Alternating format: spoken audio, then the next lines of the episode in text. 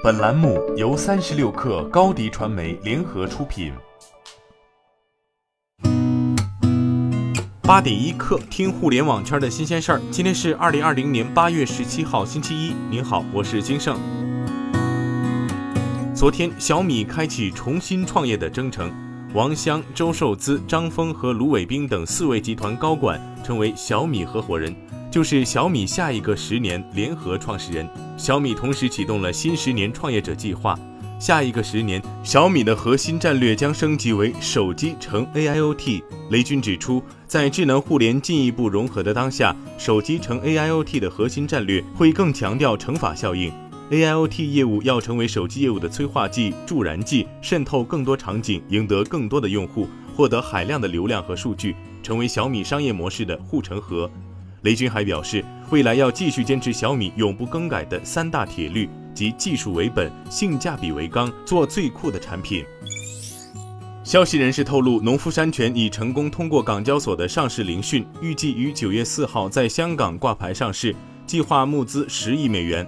农夫山泉最快将在本周评估投资者需求，预计八月二十四号开始招股，最终上市详情或有变动。中金和摩根士丹利为其联席保荐人。深圳市卫健委相关负责人昨天表示，相关机构对深圳盒马二十一家门店、一百四十四个冷藏库、一百零五个冻库进行核酸检测。截至目前，五千五百五十三人食品样本一千一百二十五个，店内环境样本一千四百二十六个接受核酸检测，目前全部阴性。水贝盒马先生门店共三百一十五人，除两名阳性无症状感染者，剩下三百一十三名核酸检测均为阴性。八月十四号，深圳市卫健委通报，深圳盒马鲜生水贝店某品牌促销员在汕尾被检测出核酸呈阳性，确诊新冠肺炎。针对厦门一辆 ONE 发生交通事故被部分媒体质疑后，理想汽车昨天发表官方声明称，此次事故是由严重的碰撞造成，并非质量原因。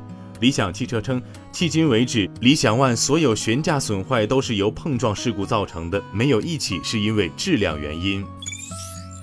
特斯拉聚焦门事件又有新进展。昨天，有位来自上海的拼多多团购车主表示，已经成功提车，并已为车辆办理保险。就在上海车主提车的前一天晚上，特斯拉对外明确表示，拒绝向湖北武汉的团购车主交付 Model 3，并已取消了这名车主的订单。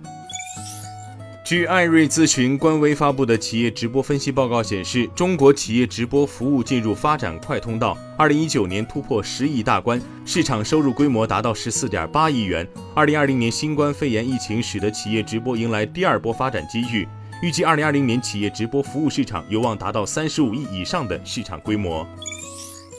三六零集团董事长兼 CEO 周鸿祎在 ISC 夜谈指出，个人数据与个人隐私很难明确界定。如今，想要换取互联网服务，个人数据赋能给厂商已经成为一个客观存在的事实。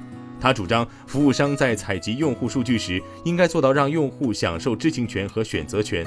他的所有权应该明确定义，属于用户自己所有。此外，厂商没有权利转卖该数据。今天咱们就先聊到这儿。编辑崔彦东，我是金盛，八点一刻，咱们明天见。